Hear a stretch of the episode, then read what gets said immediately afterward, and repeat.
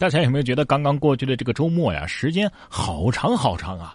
这周一一上班，好像一切都变了。昨天还在家里空调、WiFi、西瓜，今儿一觉醒来，就发现自己啊，连菜都吃不起了。全国蔬菜涨价，吃火锅咱都不敢涮香菜了，一斤香菜等于两斤猪肉的价格呀。最近有媒体报道，青岛近期菜价飞涨，香菜上个月还是九块九毛八一斤，现在呢已经涨到了二十六块五一斤，菠菜也涨了一倍。最近呢，山东、北京等全国多地啊菜价都涨了。农业农村部的数据显示，从今年七月初开始啊，全国蔬菜价格已经连续七周都是上涨的。哦，你们中国人现在都吃得起肉了吗？呃，肉是吃得起了，呃，因为菜比肉还贵，还是吃肉省钱呢。现在终于可以说，何不食肉糜了，是吧？照这么下去，是不是过段时间咱们还得攒钱买菜了？湖北就有一个小朋友在忙着给妈妈攒钱买容颜，这是怎么回事呢？其实他妈妈听了想打人。小萌娃街头卖冰棍说我妈雀斑太多，我挣钱给她买面膜。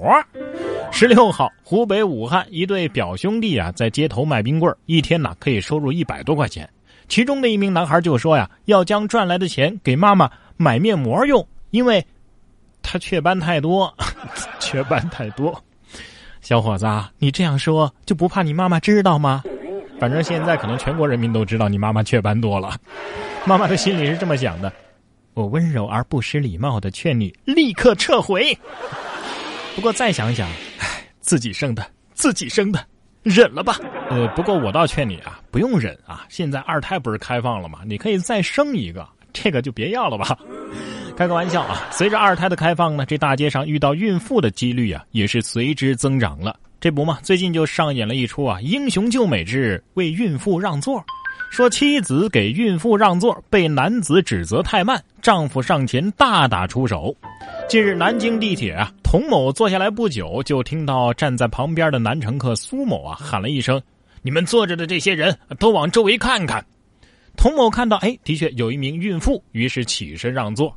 但是苏某啊，仍然指责为什么没有早点让座呢？童某的丈夫就上前和苏某发生了争执，进而大打出手。接着呢，童某的丈夫蔡某啊就上前跟苏某发生了争执，进而大打出手。最终啊，蔡某道歉，并且赔偿苏某六千多块。一个保护老婆，一个照顾孕妇，一个是阆苑仙葩，一个是美玉无瑕。明明都是心地不坏的爷们儿，为啥非要打一架呢？这种奇怪的缘分。不要也罢，不过呢，我还是想说说这位苏某啊，你这么慷他人之慨，不如掏钱给孕妇打个车呗，不然你自己开车送他也行啊，是吧？不过呀，说到开车，还是要再次、再次、再次提醒大家，开车不喝酒。最近在乐山呢，就有一个男子酒驾被查，结果呢，连喊交警叔叔和哥哥，请求原谅。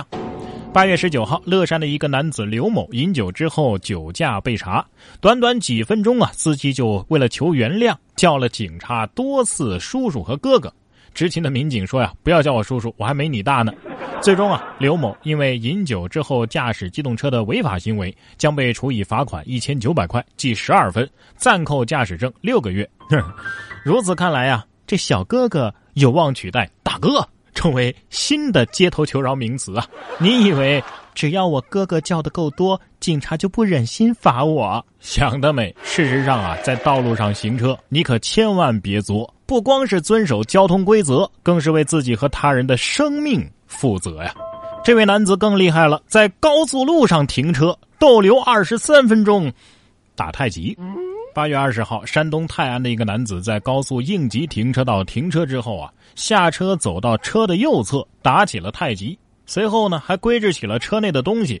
该男子在高速公路上逗留了二十三分钟，因为违反相关规定，被记六分，罚款两百块。大哥，你是不是车没油了啊？想赶紧练一下四两拨千斤啊？哎呀，我觉得你大概是觉得你驾驶证里的分数太多了。冉哥说新闻，新闻脱口秀。这每天的新闻当中做出各种奇葩事的人呢，我大概总结了一下：要么是吃饱了撑的，要么就是没事干闲的。接下来这位呢，呵呵，可能是工作太少了，还是加班不够，用感情麻痹自己的内心。说妹子婉拒男同事的表白，不满对方一周之后又去撩别人，还说感情怎么说变就变呢？二十六岁的姚小姐被公司大她两岁的男同事表了白，她觉得双方啊还不怎么太了解啊，太唐突了，于是婉拒。可是随后，对方在日常的交往当中啊，一改往日的热情，开始有意的躲避他，并且一周之后啊，哎，他就知道这男子啊又去撩了其他妹子。这姚小姐知道这个事实之后啊，心里十分尴尬。难道感情就那么一文不值啊？你说变就变了？那么，请问这位妹子，我们男生到底要守贞多少年才能不是大猪蹄子呢？啊，能给个准信儿不？不过呢，一个追妹子失败了一周就换了人追，一个拒绝了别人之后又觉得对方是渣男，你们俩看这作的程度，还真是天造地设的一对儿啊！啊，这社交当中的烦恼和尴尬呀，不仅是大人有，小学生也有啊。只不过他们的这种困惑，哎呀，让我不太理解。说不敢在学校里拉大便，日本三分之一的学生啊都患有便秘。日本东京为了应对小学生不在学校里大便的问题，教师召开了一个研修会。日本此前啊就有调查显示啊，因为怕被同学嘲笑等等原因，有百分之五十七的小学生都不敢在学校里边拉大便，导致三分之一的小学生啊存在着便秘的问题。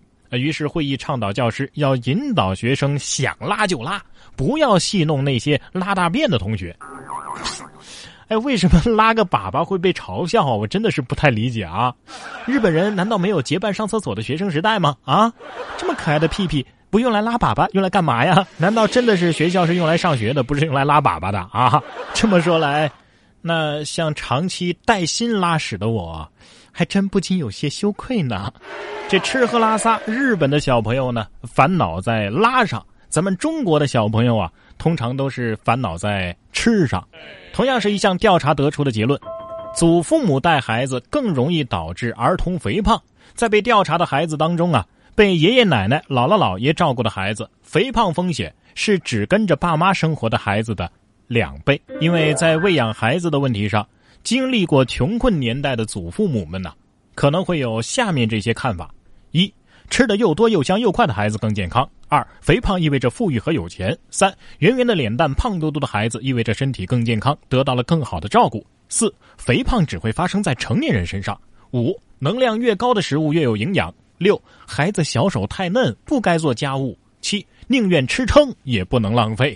哎，养娃不是一件容易事儿啊。要想让孩子健康成长，这家人之间呢就应该及时沟通，了解孩子的健康状况，遵循正确和科学的育儿方法。对呀。不过呢，这种有一种饿叫你奶奶觉得你饿，也挺好的。为什么呢？